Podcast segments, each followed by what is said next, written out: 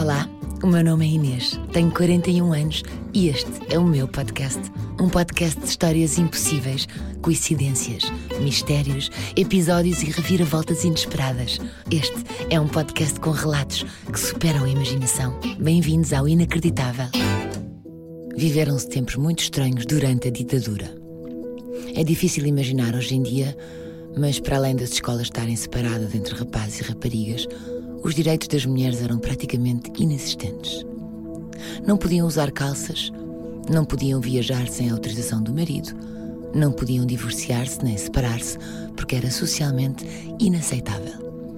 Ganhavam menos que os homens, o que ainda acontece, só que naquela altura era metade.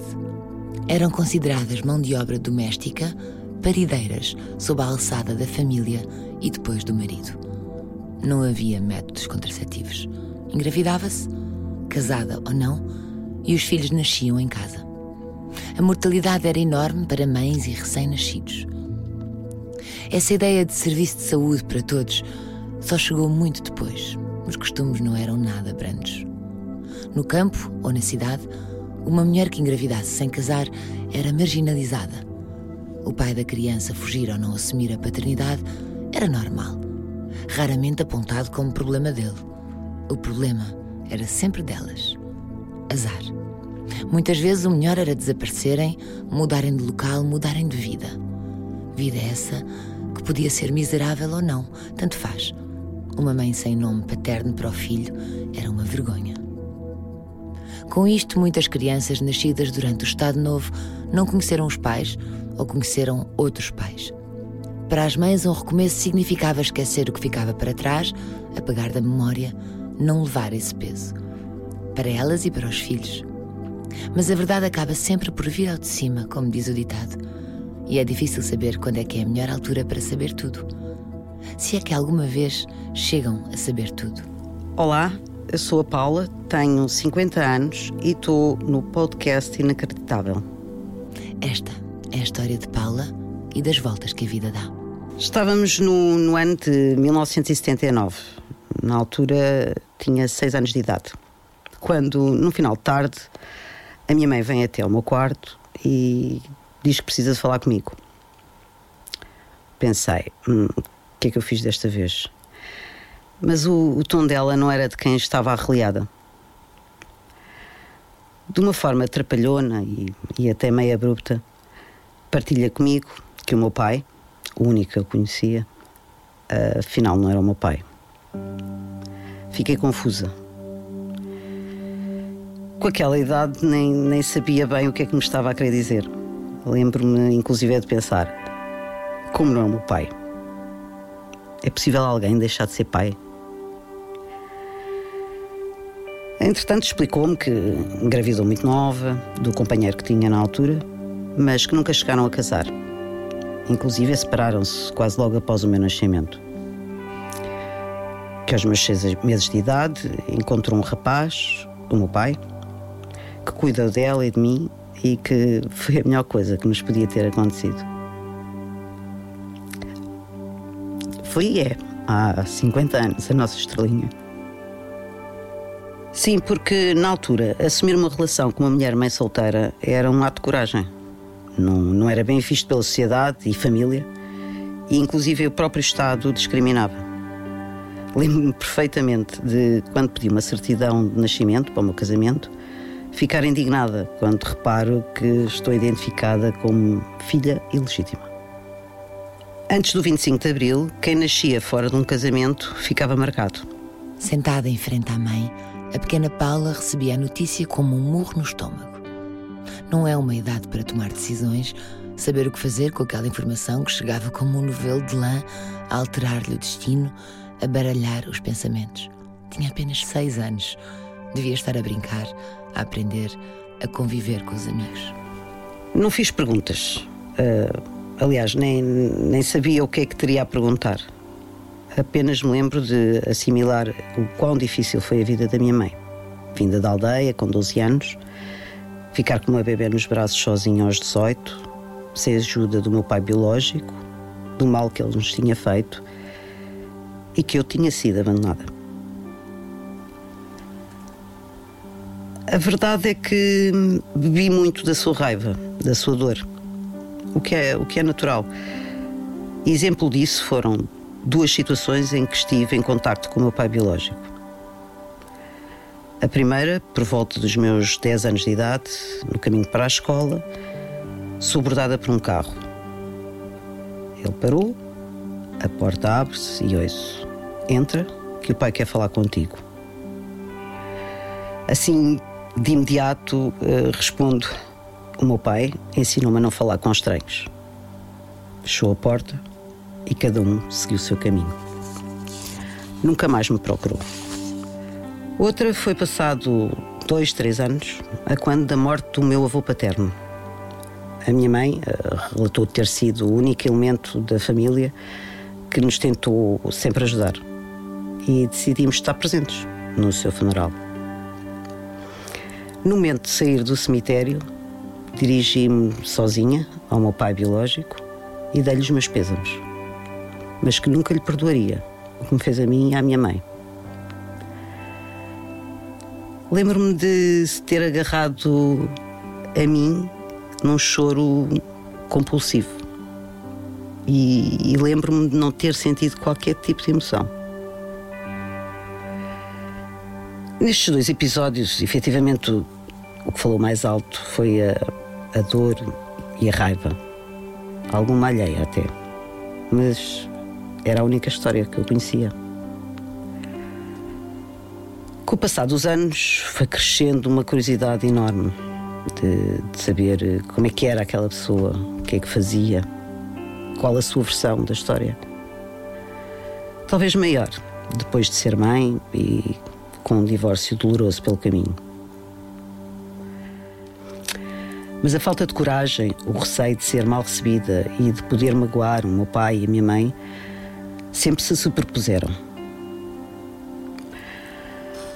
Aos poucos fui sabendo onde morava, apenas a 5 km de onde vivia, onde trabalhava, e o desejo era cada vez maior de, de saber como é que ele era, qual é que era a sua cara.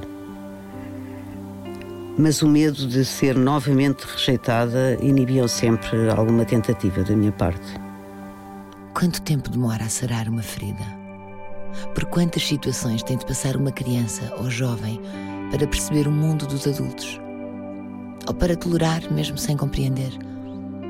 Com que idade se consegue furar estas camadas?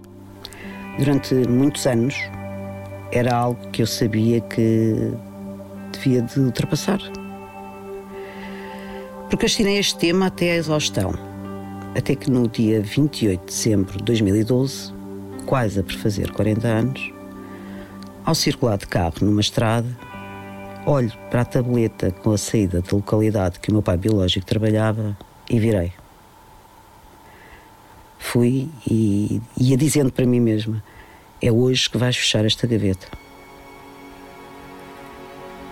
Quando estacionei, as minhas pernas tremiam. O coração estava a mil. Mas continuava a dizer para mim mesma: não desistas havia, havia algo que parecia estar a puxar-me, a dizer: vai, tens de ir. Só mais tarde percebi porquê. Chegado ao local, perguntei pelo seu nome e, e aguardei. Naqueles breves instantes em que esperava, faltava-me um ar. O coração a, a crescer pela boca.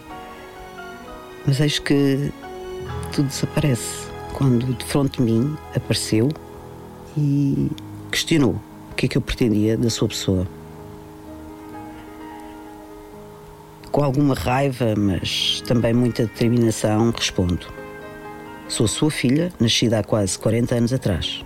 Não venho pedir nada, apenas queria olhar para si e dizer-lhe isso. A resposta foi rude e altiva. Tive uma filha, sim. Mas para mim, ela já morreu há muitos anos. Respondo que o meu objetivo estava cumprido. Desejar-lhe as maiores felicidades e virei costas. Ele chama-me e diz: Espera, vamos falar. E pergunta-me: Porquê agora? respondo que era algo que efetivamente gostaria de ter feito já há muito tempo, mas que nunca tinha tido coragem. Muito pelo facto de poder ser mal recebida. Ao que ver pela sua recepção, não me tinha enganado. E ele responde: Ainda bem que vieste. Tenho dois meses de vida e tenho-me lembrado muito de ti.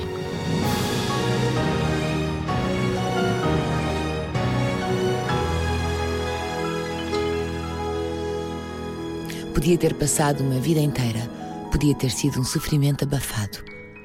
Mas houve alguém que teve coragem. E essa pessoa foi a Paula, a filha. Foi ela que teve de resolver. Quebrou o gelo de anos, ainda a tempo de se despedir, de poder contar esta história aos filhos sem rancor. Naquele momento, quando ouviu aquela frase do pai biológico, o chão fugiu-lhe, para logo de seguida o encontrar. Sabem aquela sensação de da terra parar de girar? Aquela sensação de tudo parou à tua volta e sentes-te completamente sozinha a tentar gerir um turbilhão de emoções? Falamos durante mais um pouco, eu ainda meio perplexa com, com o que tinha acabado de ouvir.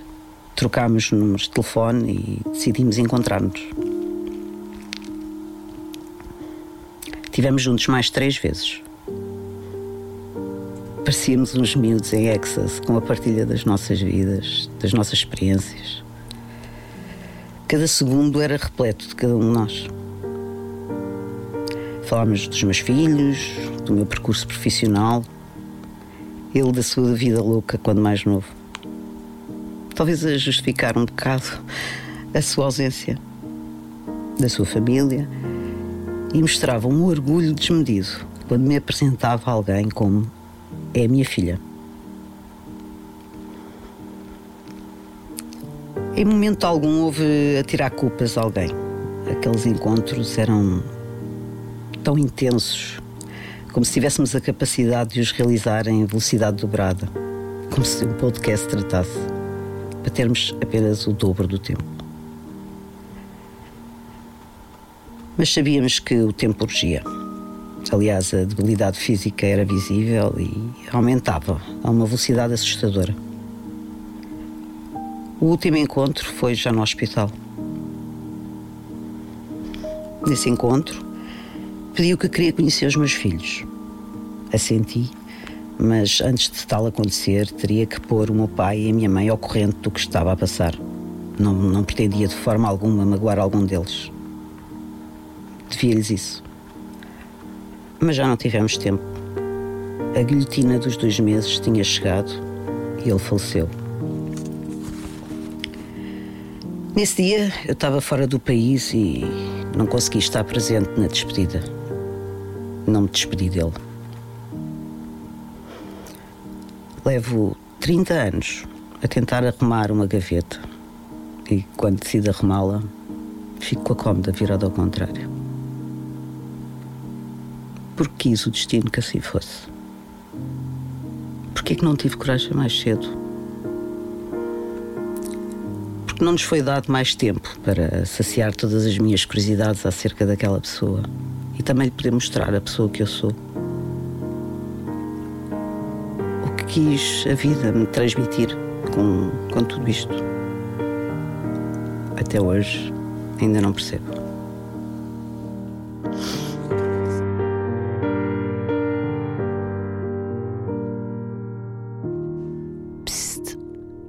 Você que esteve a ouvir, vá lá tratar daquele assunto, vá.